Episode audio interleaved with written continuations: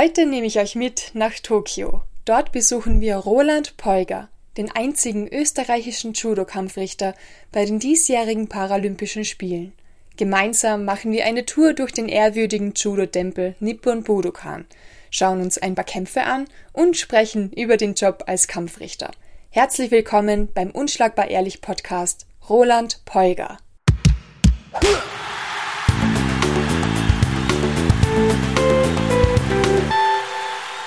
Ja, danke für die Einladung und äh, ich freue mich, dass ich da dabei sein darf. Wir sitzen da jetzt gerade im Herzen des Judos im Nippon Budokan in Tokio. Das ist ein Wahnsinn, die Halle, oder? Ja, für die Spiele 1964 erbaut, jetzt ähm, renoviert und instand gesetzt und ja, da hat das Herz des Judo zu schlagen begonnen auf der olympischen Bühne und es ist ein, ein ganz großer Wunsch, wahrscheinlich von jedem Judoka hier einmal zu kämpfen, zuzuschauen oder wie es in meinem Fall eben ist, auf der Matte als Kampfrichter zu stehen. Du hast mir davor eine coole Geschichte erzählt von einem Judoka, der 64 im Schwergewicht gewonnen hat. Magst du uns die Geschichte nochmal erzählen? Ich fand die echt schön. Ja, es geht um den Anton Gesing, äh, der als, als Pionier des Judosports in Europa gilt.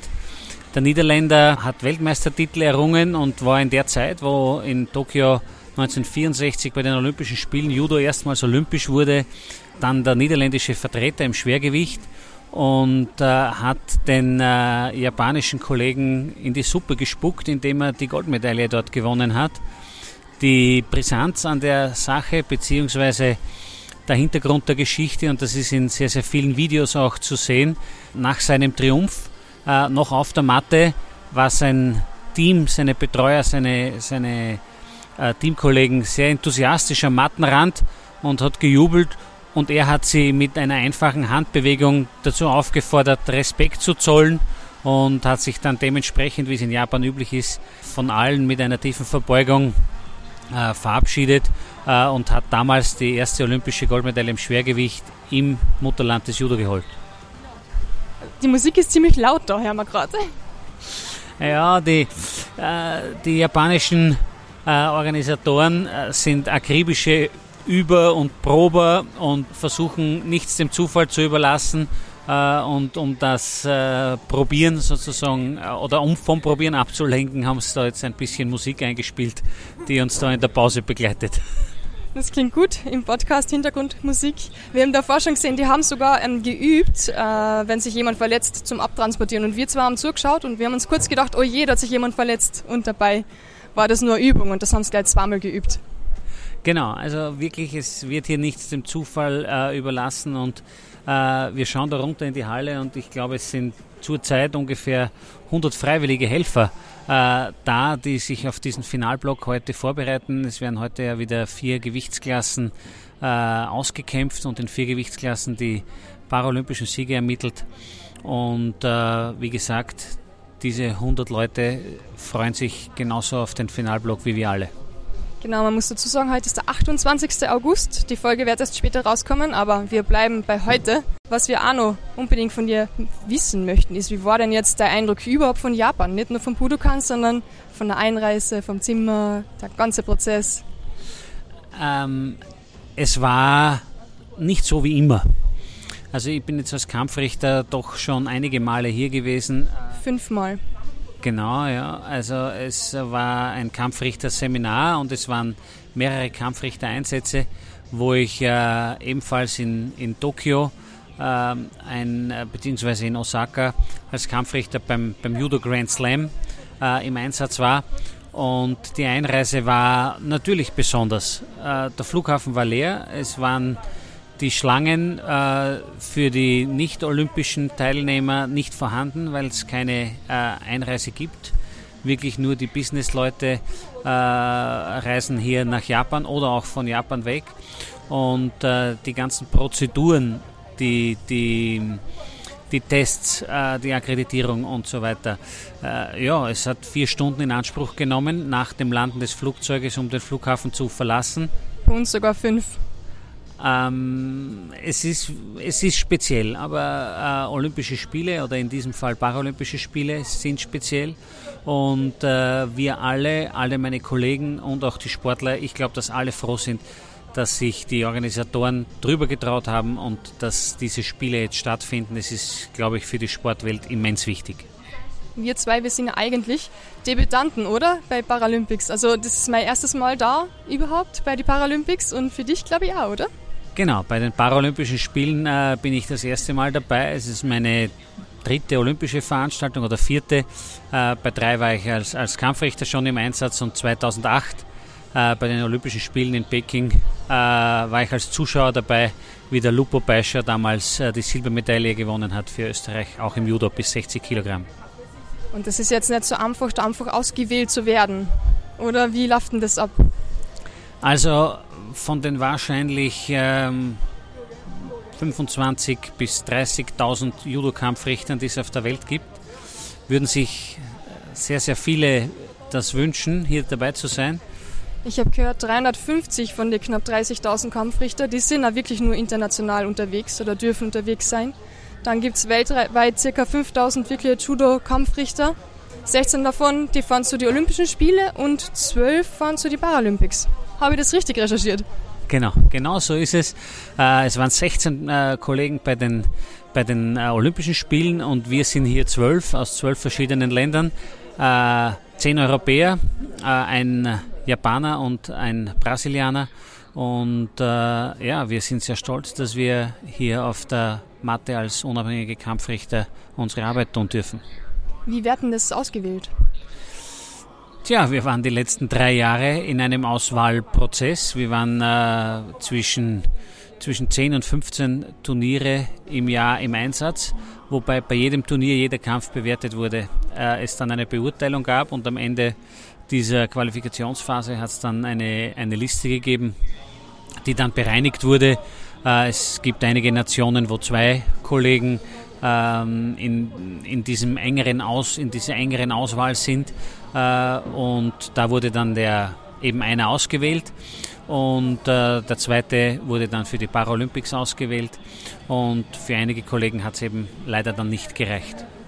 Jetzt einmal eine Frage, hat es jemand aus China geschafft? Die haben ja doch so viele Einwohner und es muss ja schwer sein, da irgendwie unterzukommen. Wenn da nur einer vom Land darf, hat es China geschafft mit einem? Nein. Nein. Das gibt's doch gar nicht, geh bitte. Nein, äh, im Judo laufen die Uhren etwas anders. Äh, was Kampfrichterei betrifft, äh, haben wirklich die Europäer die Nase vorn. Das heißt, auch von den 16 äh, olympischen Kampfrichtern äh, waren sieben also fast die Hälfte aus, äh, aus Europa. Und eben hier bei den Paralympischen Spielen war die Quote noch höher. Das liegt daran, dass die Europäische Judo-Union, der kontinentale Verband, mit seinen äh, Turnieren auf Europaebene dafür sorgt, dass die Kampfrichter sich stetig auf der Matte weiterbilden können und in Kontinenten wie Amerika äh, oder Panamerika äh, oder auch Asien, wo wo die, die, die Flugrouten, die, die Entfernungen viel, viel größer sind und es auch nicht solche, solche Turnierserien gibt. Äh, da haben die Kampfrichter oft zwei, drei, vier Einsätze pro Jahr und in Europa als Kampfrichter in dieser Größenordnung hat man zwischen 30 und 40 Einsätze im Jahr. Kann man ein bisschen mehr üben als die anderen. Genau, genau. Und Übung macht den Meister. Geübt hast du sich ja an Hocker, wie wir in Kärnten so schön sagen, oder sehr, sehr viel. du zählst eigentlich, wenn man das so sieht, zu den Besten der Welt. Das könnte man so sagen, ja. Also ich äh, war quasi der neuntbeste Europäer äh, in der Rangliste der IGF. Äh, sieben sind zu den Olympischen Spielen gefahren. Ich äh, durfte mich dann über die Nominierung zu den Paralympics freuen und äh, bin allerdings einer der Jüngsten jetzt hier. Und äh, wer weiß, was da noch kommt im Blick auf 2024 Paris. Ich habe vergessen nachzuschauen, aber ich glaube, du bist 43. Wenn ich die jetzt nicht mit irgendeinem Athleten, über den ich gerade davor geschrieben habe, äh, verwechseln. Genau. Geboren 1978, glorreiches Jahr nicht nur für den Fußball, sondern in dem Fall auch für den Judosport. Wie schauen denn jetzt so deine Tage im Moment aus? Wann stehst du auf? Wie schaut der ganze Tagesablauf aus? Wie kann man sich das Leben eines Judo-Kampfsportrichters vorstellen? Ja, dadurch, dass wir so viel unterwegs sind, äh, auch unter, unterjährig äh, bei, bei Events auf allen Kontinenten, äh, haben wir eigentlich eine, eine sehr familiäre Gruppe. äh, wo wir uns dann trotz Ausgangsbeschränkungen und so weiter sehr gut ablenken können von dem, was auf der Matte so äh, passiert. Und äh, natürlich ist die Zeitumstellung ein Thema. Äh, auch mit dem können wir gut umgehen. Äh, da gilt es halt am Reisetag dann tapfer zu sein und nicht gleich ins Bett zu gehen, wenn man müde ist, sondern erst, wenn die Sonne schlafen geht. Und äh, so haben wir das Jetlag gut im Griff und äh, haben im Endeffekt auch eine sehr äh, ausgeglichene Truppe, die von Frühstück über Mittagessen bis zum Abendessen eigentlich alles gemeinsam macht und die eine oder andere Pause vertreiben wir uns dann auch mit dem UNO-Spielen. Da war ich dabei. Da sind wir runtergegangen, haben uns was zu essen geholt und dann sind alle gesessen und haben UNO gespielt. Ah, jetzt müssen wir ein bisschen stiller sein, weil da ist jetzt gerade ein, was ist das jetzt gerade, was wir da sehen? Das ist eine sehr, sehr interessante Vorführung. Beim Judo gibt es nicht nur die sogenannte Shiai, den Wettkampfsport, sondern auch die Kata. Und da geht es darum, die, die Techniken, so wie sie der, der Erfinder des Judos, Shigeru äh, eigentlich gedacht hat, äh, vorzuführen.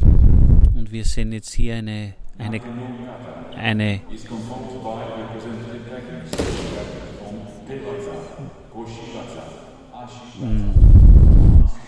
der Hallensprecher erklärt das jetzt gerade. Es geht um die, es geht um die Nage no Kata, aufgeteilt in fünf Gruppen zu jeweils drei Techniken. Und diese beiden äh, Sportler, die das jetzt hier vorzeigen, tragen beide den rot-weiß-roten Gürtel, also mindestens sechster Dan, zählen sozusagen zu den Senseis des Sports und äh, zeigen hier jetzt diese, diese Techniken von der Nage. Was wir da jetzt sehen, sind eigentlich, wie sagt man da, Würfe über die Schulter oder was genau? Ah, das geht jetzt ziemlich ins Detail und es gibt äh, eben Hebetechniken, es gibt Fußtechniken, es gibt, äh, es gibt Techniken, wo es um die Spielbeingruppe geht. Das natürlich alles äh, in japanischen Begriffen gegossen, natürlich, äh, und äh, kategorisiert. Äh, es kommen dann noch dazu Selbstfalltechniken. Jetzt gerade haben wir einen äh, Hüftwurf gesehen, wo der Partner quasi fast wie in einer Schleudertechnik um, den, um die Hüfte geworfen wird. Äh, und so wie man es jetzt hier sieht, ist der ganz wesentliche Punkt und das ist eigentlich bei jeder Technik durchgängig zu sehen, das Sichern des Partners, wenn er geworfen wird. Das heißt, im Judo wird nicht einfach so jemand voll weggeschmissen, um jemanden fertig zu machen jetzt, sondern da ist sehr viel Respekt dahinter, sehr viel Disziplin und eigentlich alles sehr geregelt, was wir da sehen, was die Zuhörer natürlich nicht sehen, aber wir versuchen zu beschreiben. Ja, genau. Also Judo ist äh, der sanfte Weg äh, und äh, im Endeffekt ist es eine, ein, eine Ansammlung an Techniken, an Würfen, an, an Festhaltegriffen, an Hebel- und Würgetechniken, die sämtliche lebensgefährliche äh, Dinge nicht enthalten. Genau das hat der Chigoro Kano gestrichen und äh, gegenseitiger Respekt und äh, auch äh, das Aufeinanderschauen äh, ist, wird in unserem, in unserem Sport hochgeschrieben. Es ist zwar bei allen asiatischen Kampfsportarten ein wichtiger Punkt, aber ich glaube, dass es nirgends so äh, ausgelebt wird, wie es bei uns im Judo ist. Und dieser Respekt und alles, mit dem bist du groß geworden. Wie hat das die geprägt, dein ganzes Leben? Oder war das nur im Sport? Also, äh, ich habe mit fünf Jahren mit dem Judosport begonnen, äh, habe einen Bruder, der ein Jahr älter ist wie ich. Der Martin? Der Martin, äh, der jetzt äh, mittlerweile Präsident des österreichischen Judo-Verbandes ist. Und äh, man wird sich vielleicht vorstellen können, dass unsere liebe Mutter nicht so leicht mit uns gehabt hat. Und äh, die war dann durchaus happy, wie wir ins Alter 5 und 6 Jahre gekommen sind und es dann in Oberwart einen Judo-Club gegeben hat.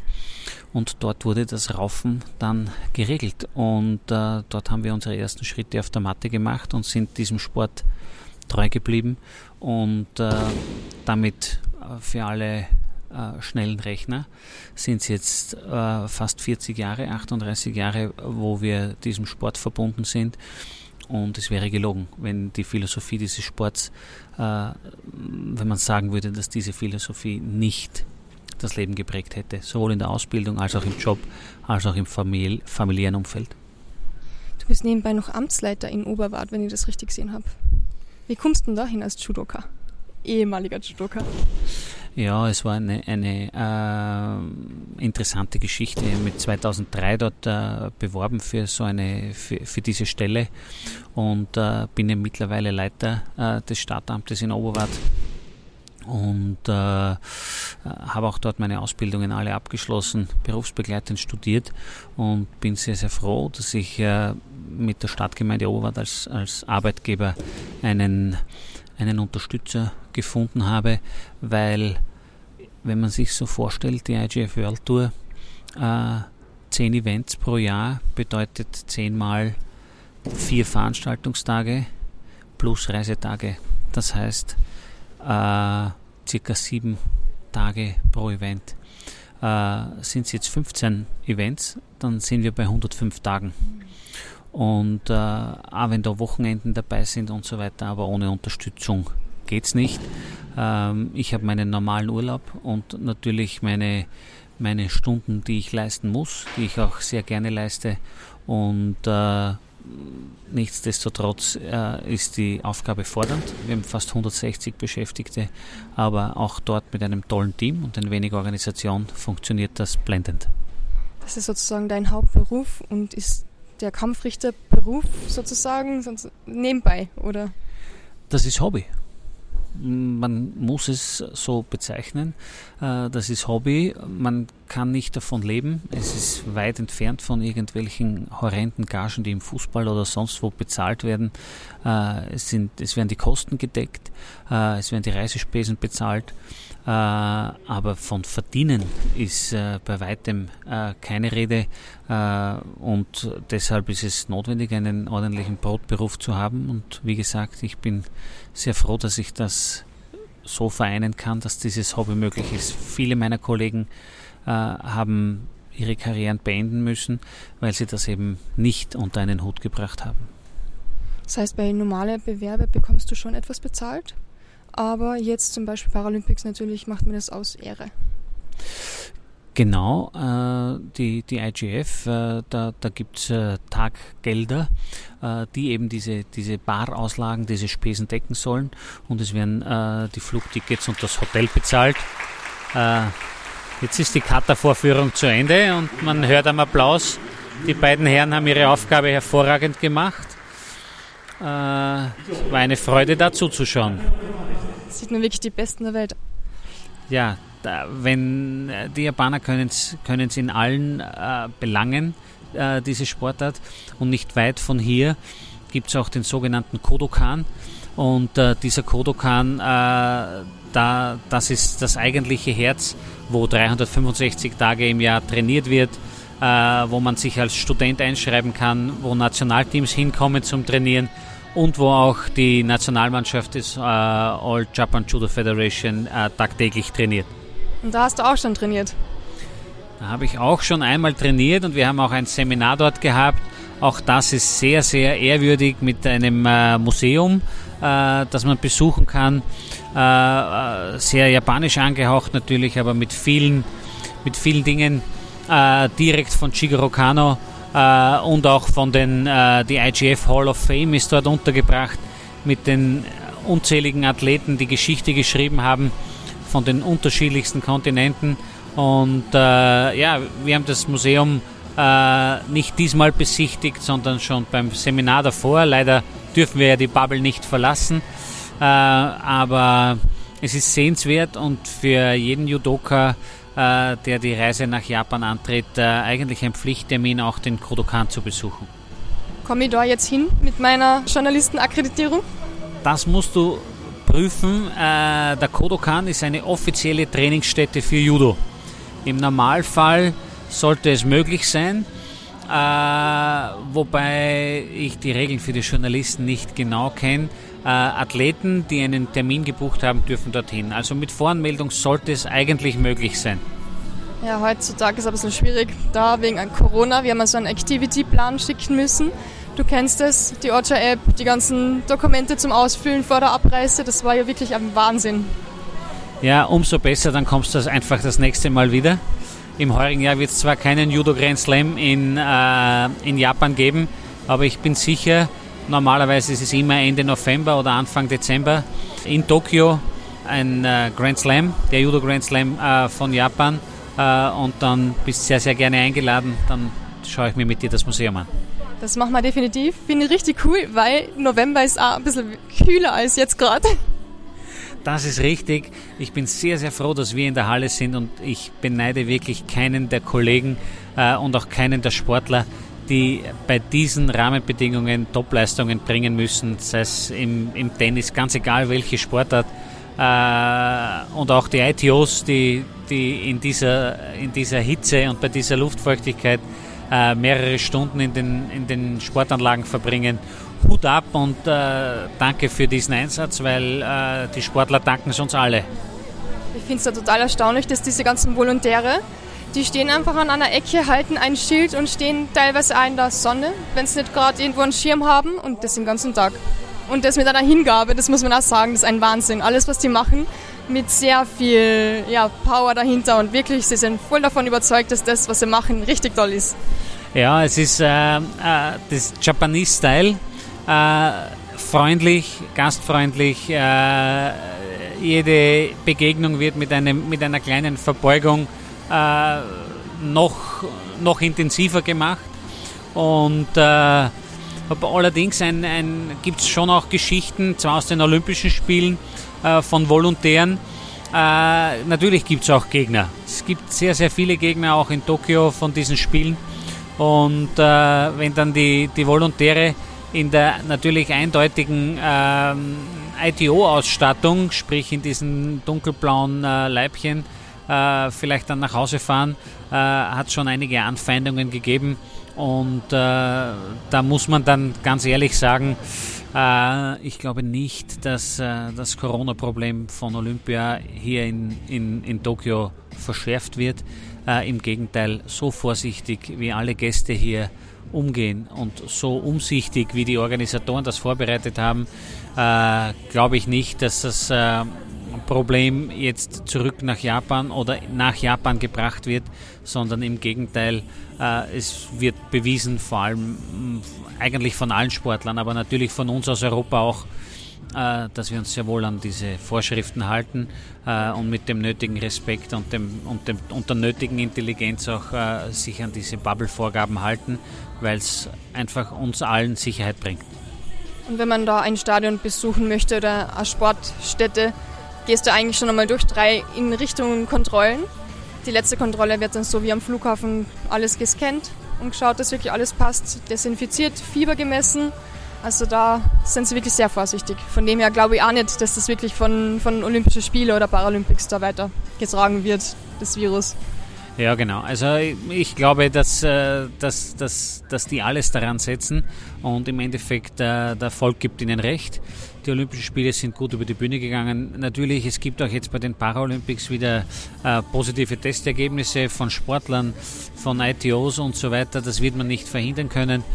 aber wie gesagt, für die Judo-Bewerber geht es morgen schon in den finalen Tag dann sind beide Events, sowohl die Olympischen Spiele als auch die Paralympischen Spiele, äh, in den Geschichtsbüchern.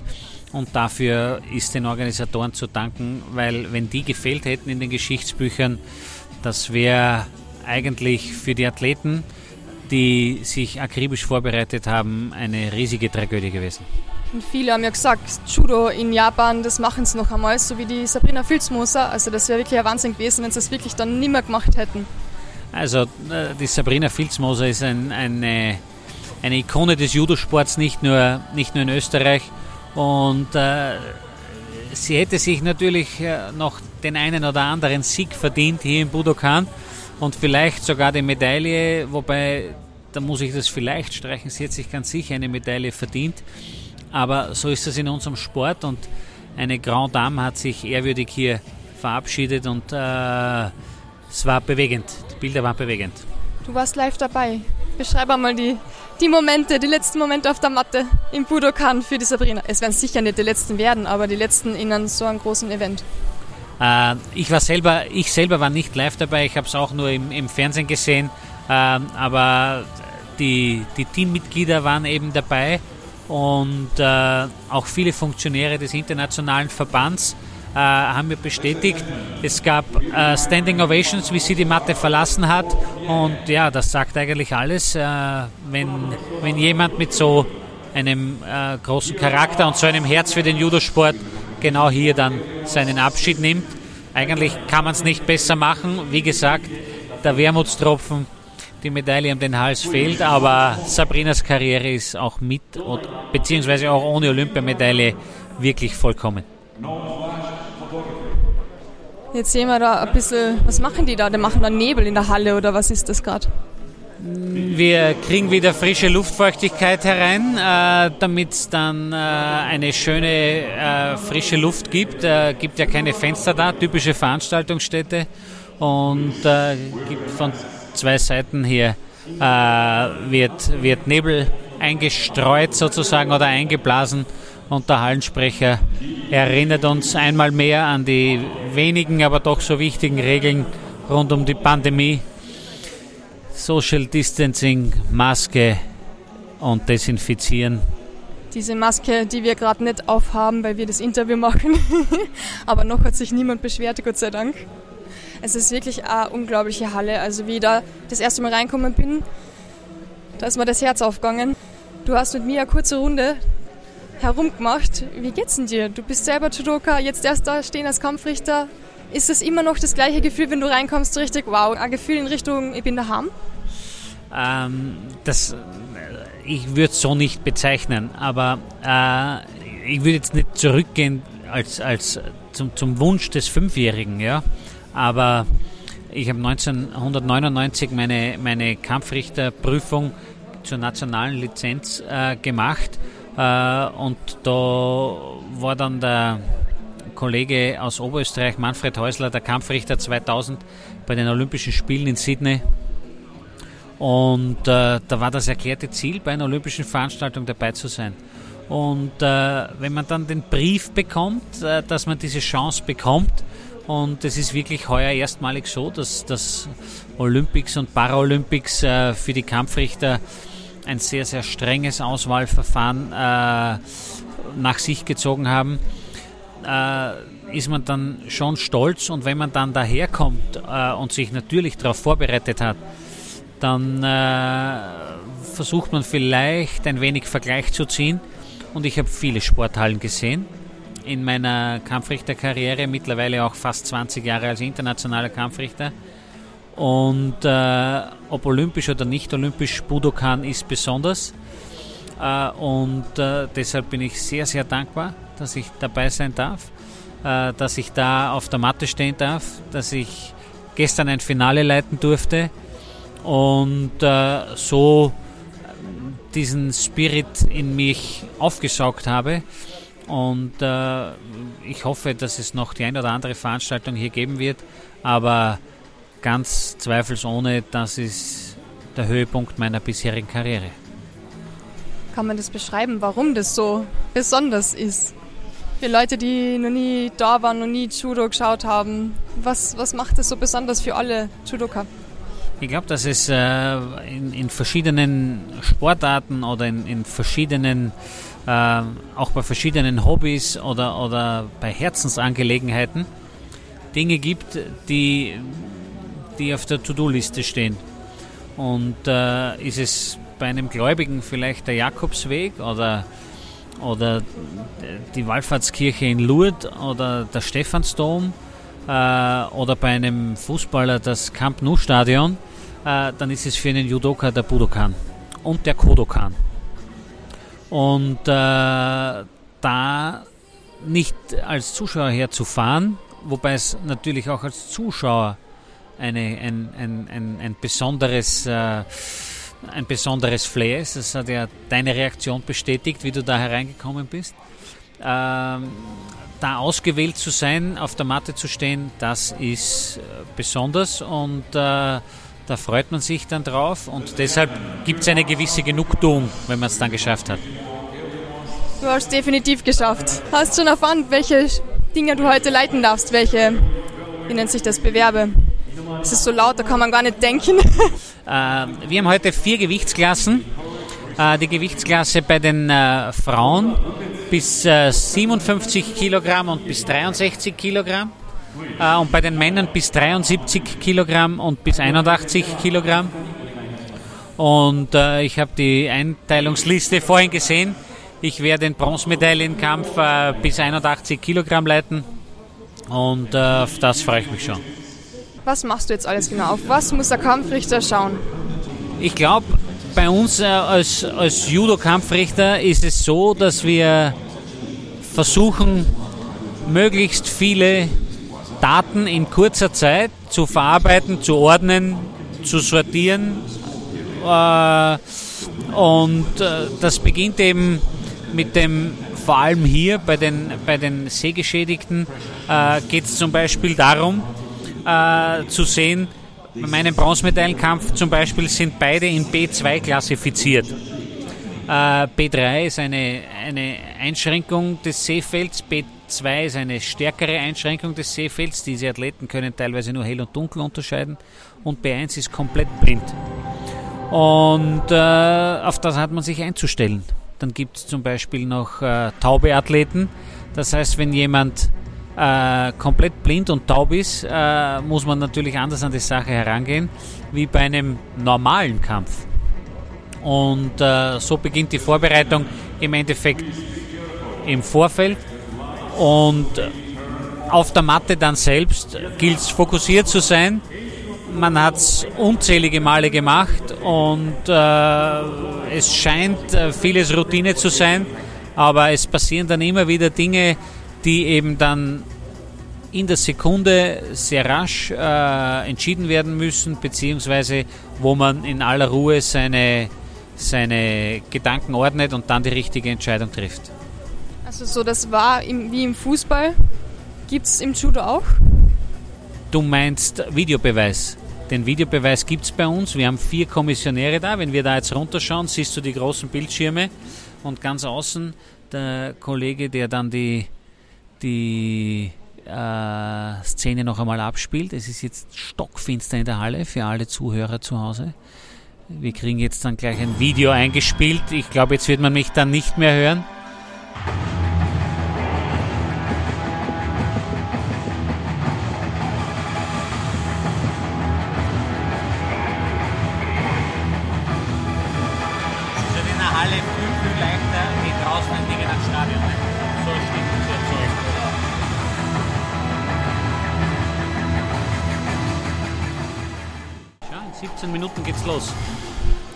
17 Minuten geht's los, hast du gesagt. Das heißt, wir streichen einige Fragen. Es war ein schönes Video jetzt, wo wir einfach ein bisschen viel gekriegt haben für Judo, wo sie ein bisschen was gesagt haben, wie Sportart ausschaut, wie Tokio ausschaut. Das Video hast du gesagt, schickst du mir, dann können wir es auf Instagram und Facebook veröffentlichen für unsere Zuhörer, die zu Zuschauern werden. Genau, genau, genau. Äh, das können sie, die Japaner, und diese Stimmung zu vermitteln, ist mit dem Video natürlich äh, in dieser Halle herinnen grandios gelungen. Gib uns Bescheid, wie viele Minuten haben wir noch, bevor du runtergehen musst?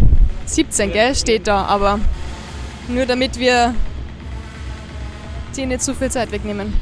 Ich kann äh, die erste Kategorie von hier oben weiter äh, äh, mitkommentieren, mit dir gemeinsam vielleicht, den ersten, den, die ersten beiden Kämpfe.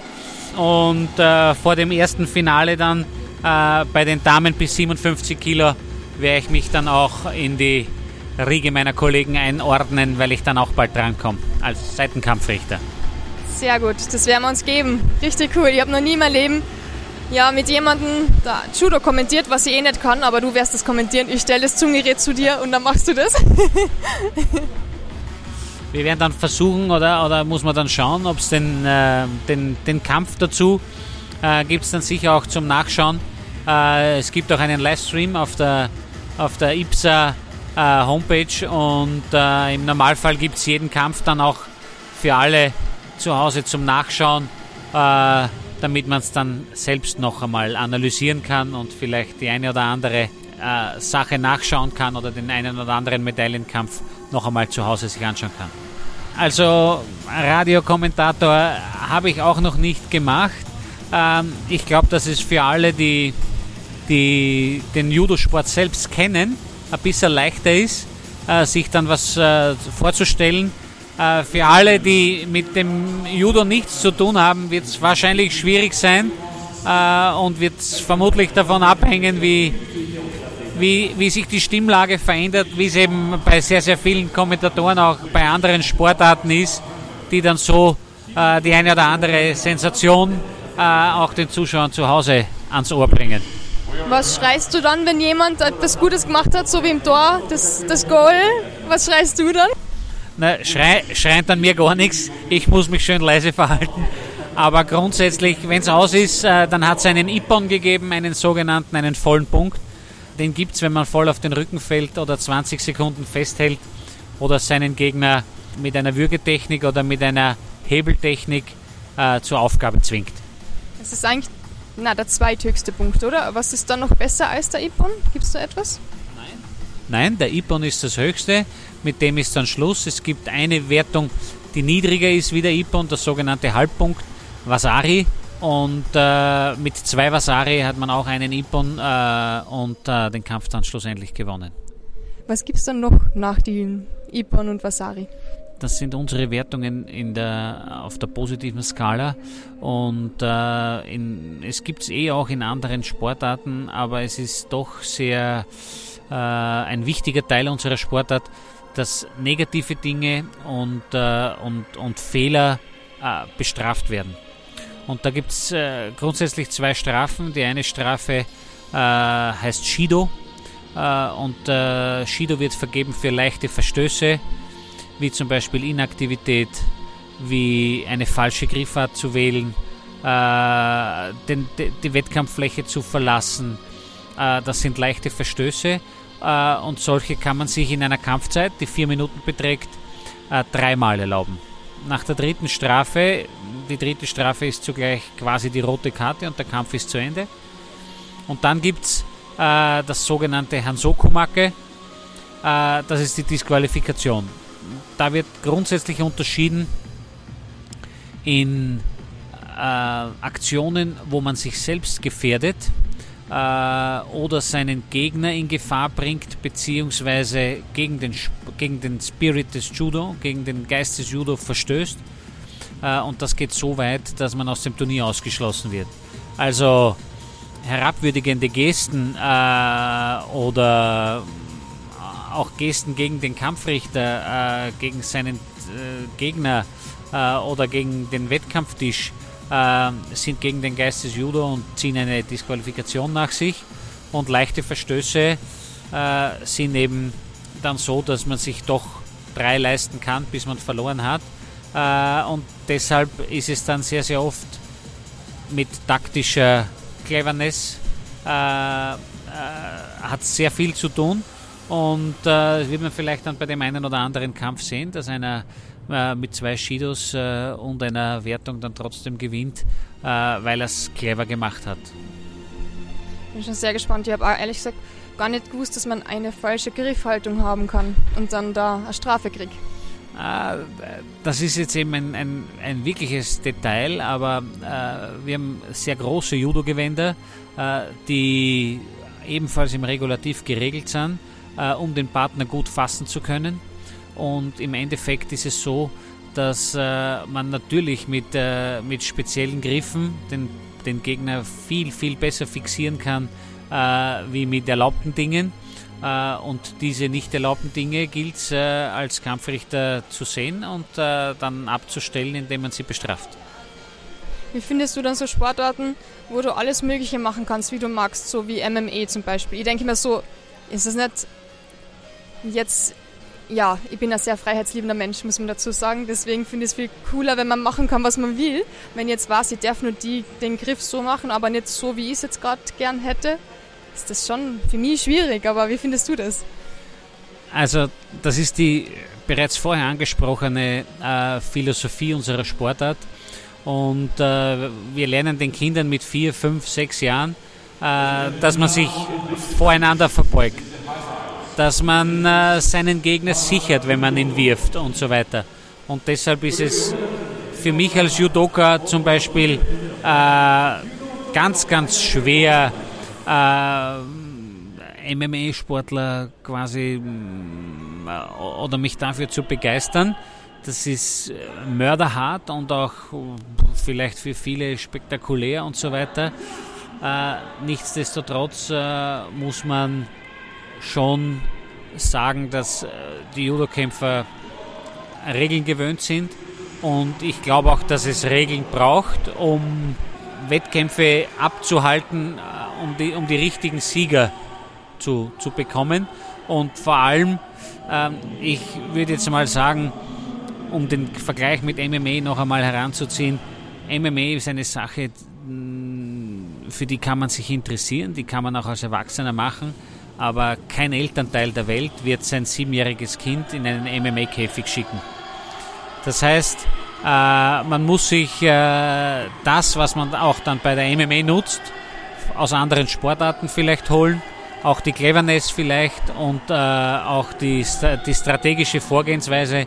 Da können die MMA-Kämpfer vielleicht, vielleicht können die das bestätigen, aber wahrscheinlich gibt es auch dort die eine oder andere Strategie und äh, deshalb ist wahrscheinlich auch für die wichtig und wenn man sich die Lebensläufe anschaut, wird man wahrscheinlich darauf kommen, dass der eine oder andere ebenfalls seine ersten Schritte eben in der Taekwondo-Halle, Karate-Halle oder im Kickboxen oder vielleicht sogar im Judo. Es gibt einige Judosportler, die auch in der MMA jetzt aktiv sind. Zum Beispiel die Ronda Rousey, die für die Frauen sehr wichtig waren beim MMA. Stimmt, ehemalige Judokämpferin. Und die hat, glaube ich, bei Olympischen Spielen auch mal Bronze oder irgendetwas gewonnen. Ich habe es leider nicht mehr genau im Kopf, aber sie war bei Olympischen Spielen. Genau. Äh, muss man auch ganz ehrlich sagen, wird vom internationalen Judo-Verband gar nicht gern gesehen und äh, deshalb machen es die Athleten im Endeffekt auch immer erst nach der Karriere, wenn sie sich entscheiden, nicht mehr dabei zu sein. Aber alle, die aktiv sind, äh, müssen mit einem quasi einem Ausschluss aus dem, aus dem Verband äh, rechnen, wenn sie in der aktiven Karriere äh, in einen MMA-Käfig oder sonst irgendwo hinsteigen. Äh, weil der internationale Judo-Verband davon ausgeht, dass es äh, ein Judokämpfer ja kann man machen nach der Karriere, aber nicht Judo und MMA. Ihr seid wirklich streng, wenn ich das so sagen darf. Äh, ich glaube, dass es äh, bis zu einem gewissen Grad nachvollziehbar ist. Wir können nicht mehr um 5- und 6-jährige Kinder werben und denen eine, eine, eine Sportart mit sehr viel Philosophie vermitteln. Und auf der anderen Seite schicken wir Medaillenkämpfer dann in einen MMA-Käfig, wo es nicht mehr so kultiviert zugeht wie bei uns auf der Judomatte. Das verstehe ich total und deswegen schätze ich Judo auch sehr, weil es erinnert mir ein bisschen ans Ballett. Es hat Disziplin, sagen wir so. Das stimmt, das stimmt. Äh, wir sehen jetzt zum Beispiel gerade die Highlights aus dem gestrigen Finalblock. Und äh, da gibt es die Medaillengewinner dann zum Beispiel hier jetzt aus Aserbaidschan, der im Bronzemedaillenkampf die Nase vorne hatte und die Bronzemedaille bis 66 Kilogramm. Hier jetzt mein Kampf, das Finale bis 66 Kilogramm. Usbekistan gegen Spanien. Da sieht man die ja gerade, wie du abpfeifst und etwas zeigst mit den Armen, das ich eh nicht verstehe. Was zeigst du da? Genau, es war ein Handzeichen, äh, nämlich äh, es war die Wurfwertung vom, äh, vom Usbeken, die mit einem Vasari bewertet wurde. Der ist auf die Seite gefallen und äh, wir haben äh, hier das natürlich im Video dann noch gecheckt. Und äh, so ist der Usbeke zum Paralympicsieger geworden gestern bis 66 Kilogramm kommen dir manchmal die Tränen, wenn du siehst, dass jemand da die Goldene macht und sich extrem freut und du kriegst ein bisschen ein Gefühl, wie du früher. Du hast ja selbst einmal eine Bronzemedaille gewonnen bei der U18 österreichische Meisterschaften. Kommen da alte Gefühle auf oder wie ist das? Äh, also Emotionen sind natürlich immer dabei. Dass einem jetzt die Tränen kommen, da muss schon, äh, äh, da muss schon ein bisschen mehr passieren, wie zum Beispiel äh, die Medaillen unserer beiden Athleten äh, Michi Polleres und Shamil Borchashvili. Da kriegt man dann schon mal feuchte Augen, weil es äh, halt so ist, dass man die schon lange kennt und lange dabei ist und sieht, mit welchen Entbehrungen die umzugehen haben. Und äh, da ist dann die Stunde oder die Sekunde des Erfolgs dann doppelt und äh, dreifach schön. Was waren denn eigentlich so deine schönsten Momente im Judo? Also für mich waren äh, als Kampfrichter jetzt äh, äh, ist, ist Japan was ganz Besonderes und Paris. Paris-Bercy in die Halle gehen 18.000 Zuschauer äh, bei dem Grand Slam in Paris äh, ist die Halle bis auf den letzten Platz gefüllt und ich durfte da ein Finale bis 81 Kilogramm leiten. Und der große Unterschied zu anderen Judohallen ist, da sitzen 18.000 äh, Fachleute drinnen. Das heißt, da gibt es ein Pfeifkonzert äh, der Extraklasse, wenn es eine Fehlentscheidung gibt, aber auch eine Stimmung wie im Fußballstadion. Und da ist es ähnlich wie hier, eine Matte und 18.000 Leute rundherum. Also wenn man das mit, mit Fußball vergleicht, der äh, österreichische Fußball-Bundesliga gibt es nicht so viele Spiele mit 18.000 Zuschauern. Und äh, ja, wenn man da in der Mitte steht und äh, man namentlich vorgestellt wird, dann ist das schon was, äh, das einem die Gänsehaut rauf und runter laufen lässt. Jetzt mal weg von der Gänsehaut. Hast du auch schon nochmal Anfeindungen oder etwas gekriegt, weil du zum Beispiel etwas falsch bewertet hast? Ja, auch gestern war es äh, so, dass natürlich der spanische Coach nicht unbedingt einverstanden war mit der Entscheidung, aber das, da heben wir uns natürlich auch extrem von anderen Sportarten ab. Und äh, einerseits wird uns da die Mauer gemacht von unseren Kommissionären, die dann diese Fragen beantworten. Und äh, schlussendlich äh, wissen aber auch die Trainer, die ja aus der gleichen Sportart kommen, wie man sich benimmt und äh, dass da keine Angriffe unter der Gürtellinie gibt. Und deshalb äh, ist es schon so, dass äh, man in der Emotion das eine oder andere gesagt bekommt, aber man grundsätzlich dann eine oder zwei Stunden später oder beim nächsten Zusammentreffen äh, ganz normal über die eine oder andere Entscheidung reden kann. Wie ist es für die, wenn du Freunde, alte Kollegen, Leute, die du wirklich gut kennst, ja, da bewerten musst? Es ist ganz einfach, für mich gibt es einen blauen und einen weißen Kämpfer. Und wenn ich auf die Matte gehe, dann soll es egal sein, wer in dem Kimono drinsteckt. Äh, dort gilt es das zu bewerten, was passiert. Und das ist oft leichter und äh, ab und zu ist es nicht so leicht. Aber grundsätzlich sollte da kein Unterschied gemacht werden, auch wenn es bekannte Leute sind.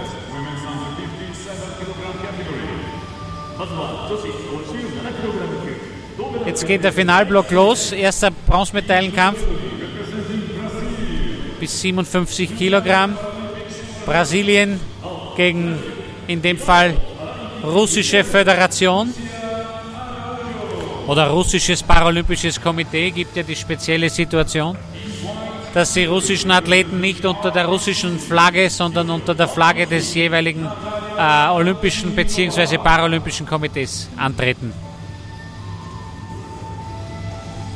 Genau, und wir sehen jetzt gerade die Sportlerinnen, wie sie unten stehen beim Eingang mit ihren Betreuern, den Trainern wahrscheinlich, und sie warten gerade, bis sie reingehen dürfen, oder? Ja, genau. Äh, wir haben da unten vor uns äh, der Kollege, der im, im blauen äh, äh, Volunteer-Dress steht, ist in Wahrheit der Regisseur und gehen tut es darum, gute Bilder in die Welt zu schicken. Und äh, so wie jetzt gerade der Kampfrichter präsentiert wird, wird jeder Kampfrichter präsentiert mit einem Insert mit dem Namen drunter. Und der ist jetzt gerade auf die Matte gegangen und hat nur Socken an. Genau.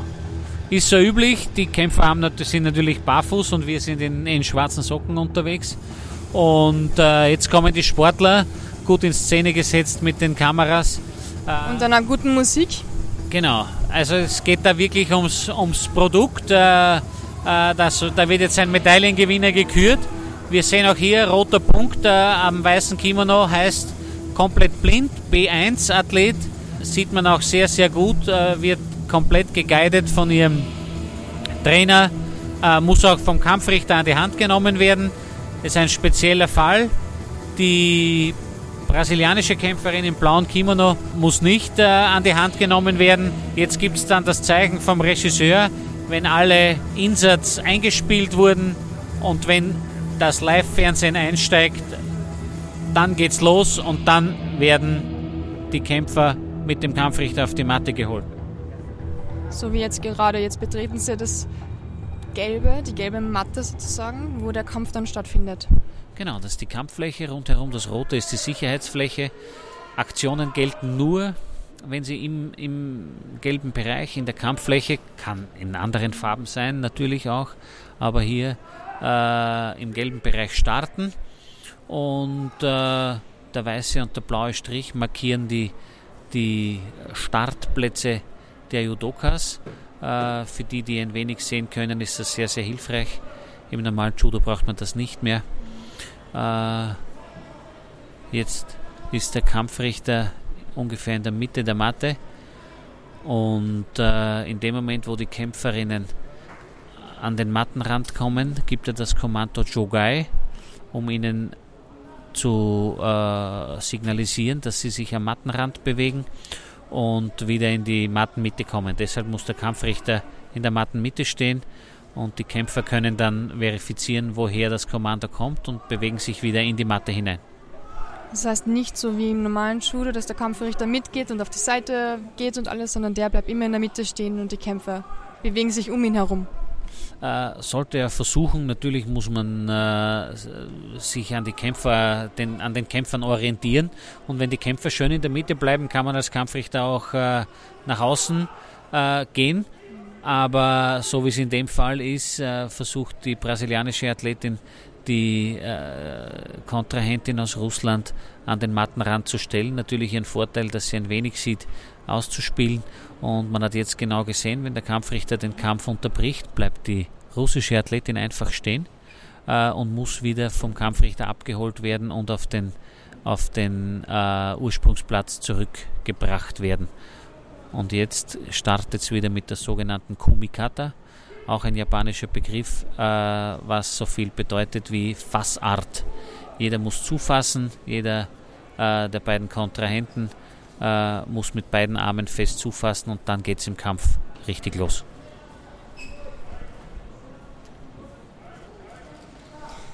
Und am Anfang dürfen die Blinden immer die Hände an den Kragen schon geben. Die müssen zufassen, äh, weil es sonst natürlich ein riesiges Problem mit der, mit der Orientierung gibt. Die weiße Athletin äh, ist jetzt ein bisschen im Hintertreffen äh, mit dem Kopf quasi etwas eingeklemmt von der, von der Brasilianerin im blauen Kimono. Und Kampfrichter hat jetzt den Kampf unterbrochen, weil es die erste Strafe gibt, und zwar für die Brasilianerin. Brasilianerin bekommt ein Shido für Inaktivität. Und äh, das heißt, äh, es war jetzt äh, mittlerweile läuft der Kampf fast zwei Minuten und äh, es sind jetzt äh, gibt es auch das Shido für die russische Athletin, damit wieder Gleichstand und äh, beide Kämpfer haben jetzt ein Shido auf der Anzeigetafel, noch keine positive Wertung, noch zwei Minuten auf der Kampfuhr zu kämpfen. Das heißt, die Zeit und alles ist eigentlich genau gleich wie bei den normalen Judokas, nur eben, dass sie am Anfang anders starten dürfen. Genau, das ist der, der große Unterschied, äh, dass bei den, bei den Olympischen Spielen oder beim normalen Judo äh, der nicht sehgeschädigten äh, ohne Griff äh, gestartet wird und bei den Sehgeschädigten muss zugegriffen werden. Und jetzt die Wertung. Die Wertung für die Brasilianerin. Eine wunderbare Hüfttechnik. Ogoshi. Äh, jetzt sofort Festhaltegriff Kesakadame. Der Wurf wurde mit Vasari bewertet. Nach weiteren 10 Sekunden festhalten. Jetzt die Ippon-Wertung und somit die Bronzemedaille für die Brasilianerin. Enttäuschung bei der russischen Athletin. die jetzt vom Kampfrichter auf den Ausgangsplatz zurückgebracht wird. Es erfolgt die Siegerverkündung. Ebenfalls wichtig für die Zuschauer. Die Kampfrichter sagen bei jedem Kommando die Farbe dazu. Ebenfalls natürlich in Japanisch. In diesem Fall AO für blau und Shiro für weiß. So hat die blaue Brasilia im blauen Kimono die Brasilianerin die Bronzemedaille gewonnen mit einer Ippon-Wertung. Und der Kampfrichter schleppt die Mädels sozusagen gerade wieder ab. Ja, das Guiden ist äh, natürlich ein, ein wesentlicher Punkt.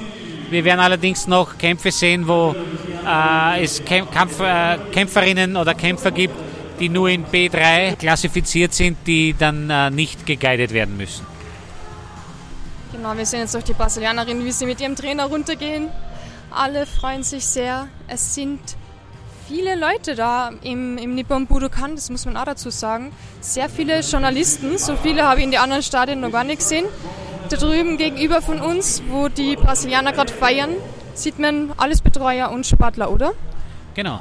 Äh, alles in Orange sind die japanischen Betreuer, aber vis-à-vis die Tribüne äh, sind im Endeffekt die verschiedenen nationalen Föderationen, die Athleten im, im Finalblock haben.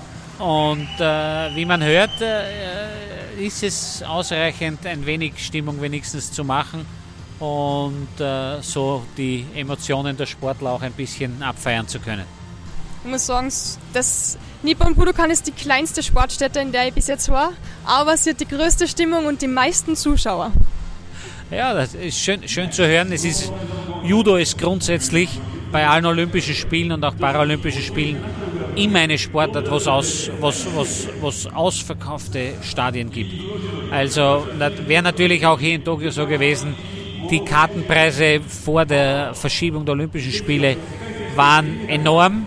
Die Eintrittskarten für die Vorrunden hätten 140 Euro gekostet und die Finalblockkarten, wo es dann nur mehr in Wahrheit sechs Kämpfe gegeben hätte, hätten dann um die 600 Euro gekostet. Also das war wirklich, wirklich äh, sehr, sehr teuer, aber im Endeffekt, jetzt müssen sich alle von zu Hause aus anschauen oder haben sie es von zu Hause aus angeschaut. So war es für alle gleich günstig. Die Michaela Bollares hat uns davor, bevor sie nach Tokio geflogen ist und ihre Silbermedaille abgeholt hat, ähm, im Interview gesagt, dass sie gar keine Karte mehr bekommen hat. Also ihre Eltern wollten Zuschauern kommen, ursprünglich, wo noch nicht festgestanden ist, dass keine Zuschauer ähm, erlaubt sind. Und sie hat gesagt, sie hat keine einzige Karte bekommen, weil die Japaner alles aufgekauft haben. Genau so ist es. Und das war schon, ich, ich weiß es nicht mehr, wann die Karten aufgelegt wurden. Rund ein Jahr vorher gibt es normalerweise die Eintrittskarten für die Olympischen Spiele. Und man sieht hier in Budokan, ich glaube, es gehen 8000 Leute herein. Äh, bei den Olympischen Spielen waren es acht Wettkampftage, äh, sieben Einzelwettkampftage und dann noch die Teamwertung dazu. Und diese äh, wirklich zigtausend Tickets waren binnen kürzester Zeit vergriffen. Und äh, ja, schlussendlich, glaube ich, haben die Leute ihr Geld zurückbekommen und haben dann alle im Livestream schauen können. Hoffentlich. So, Roland, bevor wir uns jetzt in Ruhe den nächsten Kampf anschauen werden, gibt es noch etwas, das du unseren Zuhörern mitgeben möchtest, erzählen möchtest, irgendwas, was wir noch nicht angesprochen haben, wo du denkst, wow, das müssen wir unbedingt noch sagen? Ja, also ich glaube, dass es, ähm, ein, um ein bisschen Werbung für unsere Sportart natürlich zu machen, ich glaube, dass, äh, dass die vielen, vielen Kampfsportarten, die es gibt und die auch äh, allesamt gut organisiert sind, sei es jetzt äh, in, in, in den asiatischen Kampfsportarten oder auch in den, in den mehr kunstvollen Dingen wie, wie eben Aikido, das natürlich auch aus, aus Asien kommt äh, und so weiter, dass Judo einen besonderen Stellenwert hat und äh, dadurch, dass es eben keine Schläge, keine Tritte, nichts äh, wirklich Gefährliches gibt, äh, die ideal, der ideale Einstieg ist. Wir freuen uns natürlich, wenn, wenn viele Kinder äh, kommen, um Judo zu lernen. Wir haben auch in, in Österreich äh, rund 180 aktive Vereine, die jetzt äh, nach der Corona-Krise hoffentlich wieder gestürmt werden von ihren Mitgliedern und viele neue Mitglieder gewinnen können. Und schlussendlich glaube ich, dass es äh, eine Kampfsportart dann äh, immer mit einem sehr, sehr gut meint, weil äh, kommt es dann in, in späteren Jahren eben dazu, dass man körperlich vielleicht nicht mehr so fit ist. Dann gibt es eben diese Sachen wie, wie Aikido, Kendo, äh, Hapkido und so weiter, wo, wo sehr, sehr viel mit Konzentration, äh, äh, Körperbeherrschung und Philosophie schlussendlich zu tun hat. Und deshalb ist, ist äh, jeder, jeder Elternteil gut beraten, sein Kind zu einer Kampfsportart zu schicken, äh, weil zu Beginn eigentlich überall äh, der Respekt und das Lernen steht und äh, wer sich dann zu einem Wettkämpfer entwickelt oder eben auch andere Wege findet, seinen, seinen, seinen Sport auszuüben, der wird seinen Weg ohnehin machen. Und für alle, die sich dann irgendwann verletzen oder das nicht mehr selbst ausüben können, bleibt dann noch immer der Weg in die Funktionärsebene, so wie ich es gewählt habe, um eben dann eventuell als, als Trainer, und ich stehe immerhin einmal in der Woche auf der Matte, äh, mit meinen Judo-Kindern in Oberwart oder eben als, als Kampfrichter oder als Verbands- oder Vereinsfunktionär sich einzubringen und so seiner Sportart noch lange verbunden bleiben. Roland, tausend Dank wirklich für das mega spannende Interview, für die ganzen Einblicke in die Welt des Judos. Da außen, wirklich live aus dem Nippon Budokan. Für uns live natürlich, weil wir sind vor Ort. Für die Zuhörer irgendwann einmal. Ja, genau. Wir haben das Privileg, da nebeneinander zu sitzen und die, die Emotionen äh, live zu spüren in einer schön klimatisierten Halle. Und äh, ja, danke für die Einladung. Es war mir eine Freude und ich hoffe, die Zuhörer haben viel Spaß beim Zu- und beim Nachhören. Das bin ich mir ziemlich sicher. Wir wünschen dir ganz viel Erfolg weiterhin und jetzt für die nächsten Kämpfe, die du selbst als Kampfrichter, sagt man, da führen darfst, ganz viel Erfolg. Dankeschön. Ja, bei uns ist es eben so, dass man einen Kampf schießt oder eben leitet. Wir sind dann immer eigentlich zu dritt, also einer auf der Matte und zwei noch außen am, als sogenannte Seitenkampfrichter oder Judges äh, im Einsatz und ich werde bei den, meinen ersten beiden Kämpfen als Judge im Einsatz sein und dann bis 81 Bronze in der Mitte leiten. Und ich werde zuschauen und anfeuern. Dankeschön. Danke und äh, viel Spaß beim Zuschauen.